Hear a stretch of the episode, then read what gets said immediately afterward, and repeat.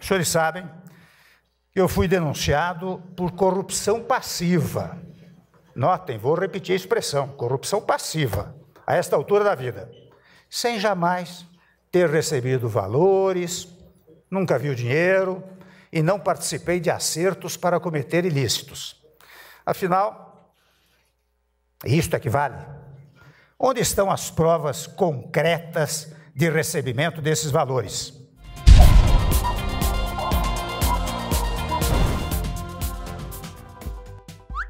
Janot apresenta denúncia contra Temer no STF por corrupção passiva. Pela primeira vez na história do país, um presidente da República é denunciado ao STF durante o seu mandato o Procurador-Geral da República, Rodrigo Enganou, fez uma denúncia criminal contra o bananão do Michel Temer e o seu ex-assessor e deputado federal, Rodrigo Rocha Loures, o homem da mala, por corrupção passiva. Oh, que legal!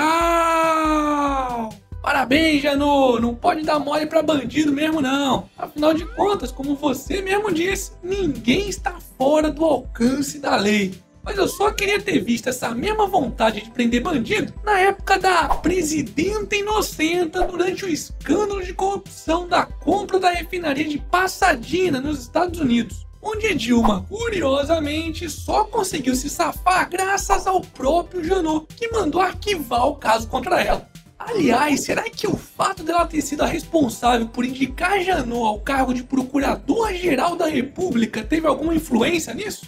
Bom, acho que não, né? Isso deve ter sido só uma grande coincidência, não é mesmo? Mas enfim, lugar de bandido é na cadeia. E da mesma forma que eu quero ver Dilma e Lula dentro dela, eu também quero ver o Temer. E por falar em Temer, Temer chama a denúncia de ficção e insinua que Janot recebeu dinheiro. Porra, Temer! Tem encontro secreto seu registrado com um bandido do Joesley Safadão tem auxiliar seu de altíssima confiança recolhendo mala recheada de dinheiro. E agora vem dizer que essa denúncia é ficção? Tá de sacanagem, né? Essa estratégia aí de que não existem provas já é velha. E o Molusco e sua quadrilha sabem usar esse recurso muito melhor do que você. E por falar em provas inexistentes, PT diz que Lula é inocente e que não aceitará a condenação baseada em indícios falsos. Tô falando que esses merdas são todos iguais. Olha só a Pig, é, quer dizer, a presidente do PT usando a velha estratégia da condenação sem provas. Nós não vamos aceitar uma condenação ao presidente Lula, porque entendemos que essa condenação tem o único objetivo de impedir o presidente Lula de disputar as eleições. E nós estamos sendo claros, objetivos na nota em que soltamos. Sem Lula, as eleições presidenciais não terão legitimidade e não passarão de uma fraude contra o povo brasileiro. Defender Lula é defender a democracia. É, pelo visto, o nível de desespero da companheirada tá tão grande que tem até dirigente petista pregando o confronto popular aberto nas ruas caso Lula seja de fato condenado. Mas não precisam ficar com medo da condenação do juiz Sérgio Moro, não. Afinal de contas, a chance de vocês conseguirem dar um jeitinho de se livrar da cadeia na segunda instância ou mesmo no STF é praticamente certo. Olha só. Tribunal reverte decisão de Moro e absolve Vacari na Lava Jato. Não, não, não tô de sacanagem, não o ex-tesoureiro do PT, João Vacari Neto, que, para quem não sabe, já tinha sido condenado na primeira instância pelo juiz Sérgio Moro a mais de 15 anos de prisão, agora foi inocentado na segunda instância.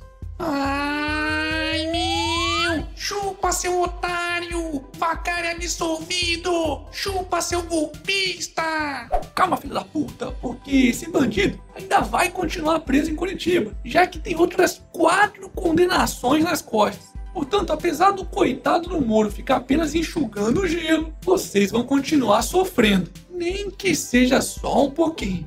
Hashtag Força Moro. Momento. Fofurinha.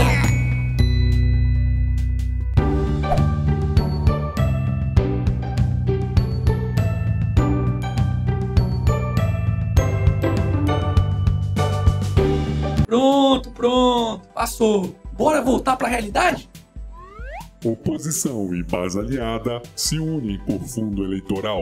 Pois é, os vagabundos do Congresso, tanto do Senado como na Câmara dos Deputados, estão bem unidos para garantirem um fundo de quase 3,5 bilhões de reais para fazerem as suas malditas campanhas eleitorais. Só para vocês terem uma ideia, isso é mais dinheiro do que o governo destina anualmente para as áreas de cultura e saneamento juntas. Pois é, como sempre, adivinha quem é que vamos pagar por isso? Exatamente, nós, os otários dos brasileiros.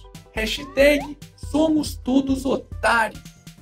E para finalizarmos essa edição, Bêbado, Dudu Camargo, pega em genitais de modelos e se esfrega em jovem nua. Uh, gente, quem tanto tem que se provar machinho é porque em casa brinca de boneca, né, meu amor? mesmo é. Se joga, pintosa, põe rosa. Foda-se. E esse foi mais um Otário News com as principais notícias do dia. E aí, curtiu? Então já sabe, né? Se inscreve nessa bagaça e regacira nesse like. Ah, e não se esqueça de conferir os otarinhos e otarinhas na loja do canal do Otário. Eu vou deixar o link aqui na descrição do vídeo. E amanhã, quem sabe, tem mais.